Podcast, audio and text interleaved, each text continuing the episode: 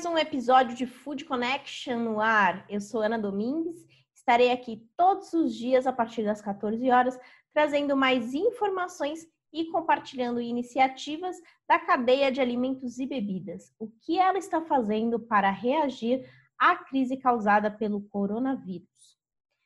Para começar o nosso programa de hoje, que é dedicado ao mercado das micro cervejarias e cervejarias artesanais do país, eu queria mostrar um pouquinho sobre a recomendação que o Carlo Lapoli, que é presidente da Bracerva, trouxe para que essas empresas consigam aí da melhor forma sobreviver a este momento.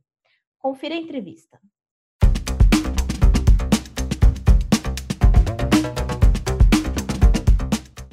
Como que o, os pequenos empresários aí das micro cervejarias, cervejarias artesanais poderiam fazer para tentar aí é, evitar né, fechar as portas? É, quais são as medidas que vocês da Bracerva recomendam nesse momento que os empresários tomem? Olha, infelizmente, assim, a gente, é, cada, cada situação né, é uma situação única. Vai depender se a pessoa depende, paga aluguel, por exemplo, tem que renegociar aluguel, que eventualmente pode ser um valor significativo dentro do, do orçamento da cervejaria a, revisão dos contratos de trabalhadores, é, o é, reposicionamento do, no próprio mercado, é, buscar enxugar ao máximo possível as despesas, né, cortar as despesas desnecessárias, realmente fazer um período de, de hibernação.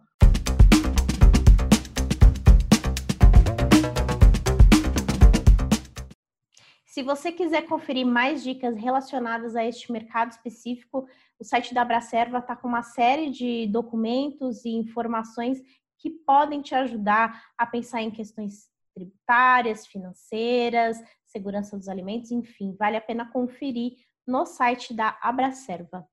Quem também conversou comigo foi o Aloysio Scherfan, que é diretor executivo da Blondine. Ele falou um pouquinho aí sobre como que eles estão né, reagindo a esse momento, como está sendo o trabalho da empresa nesse momento, e trouxe uma série de dicas para que você, né, empresário de uma micro cervejaria, possa passar por essa fase da melhor forma. Vamos conferir a entrevista.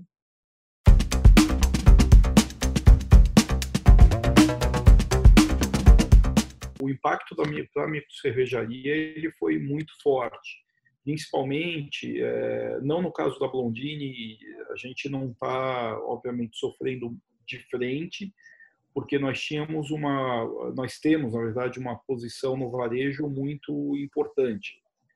Então, o varejo que nesse nesse meio dessa turbulência toda é o que está vendendo, é, a gente tem contas muito boas. A gente está no Sans Club, no Pão de Açúcar, no Carrefour, é, nos pequeno varejo, como em Pó São Paulo, Macro, São Marché. Então a gente tem uma cobertura muito boa do, do varejo que ainda está vendendo. É, porém, é, a gente sentiu sim o impacto de vendas. Março a gente ainda não teve impacto de, de receita, a gente faturou ainda um pouco melhor do que janeiro e fevereiro, mas para abril a gente está considerando aqui uma receita de 10% do valor normal de mercado.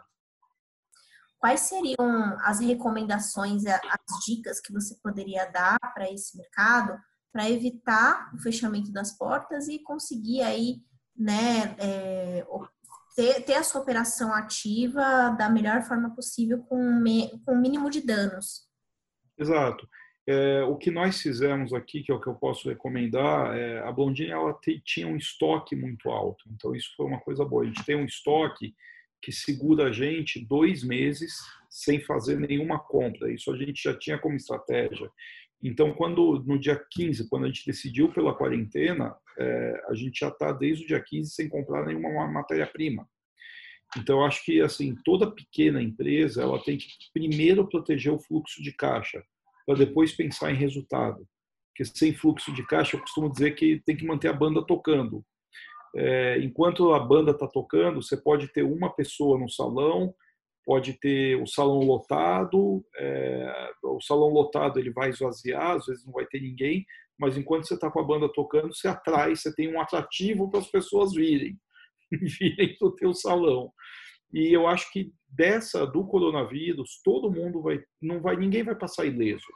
Todo mundo vai ter que se adaptar, todo mundo vai ter que é, fazer alguma mudancinha. E eu acho que corte de custo e despesa, é, todo mundo vai ter que fazer, não tem como. E achar novos canais de vendas. Infelizmente, eu acho que muito dos nossos clientes hoje é, de bares cervejeiros mesmo, é, não sei se todos vão aguentar. A gente deseja que todos aguentem, a gente já está fazendo um pacote é, para eles retomarem o negócio deles. Então, dentro da Blondine, a gente está pensando em algumas formas é, de apoiar os bares cervejeiros para eles retomarem, é, ou seja, fazer um pacote de bonificação no, no primeiro mês aí de retomada, alguma coisa assim para incentivar a manutenção do mercado. Mas eu acho que o canal online, canal de delivery, canal de venda via plataforma, tipo iFood, essa coisa, é, é um canal que muita gente não conhecia e ao mesmo tempo passou a conhecer obrigatoriamente. É, e, e, uma grande parte da demanda, é, uma parte da demanda, vou falar uma grande parte porque eu não tenho certeza, mas uma parte da demanda ainda vai continuar em canais alternativos de consumo.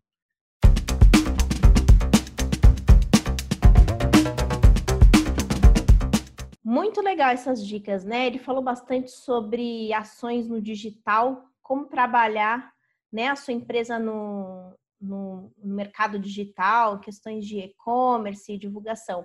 Essa semana a gente vai ter um episódio especial sobre isso. Falei com especialistas importantes que vão trazer grandes dicas para você começar a fazer um, uma estratégia digital que consiga te trazer o melhor retorno possível, tá bom?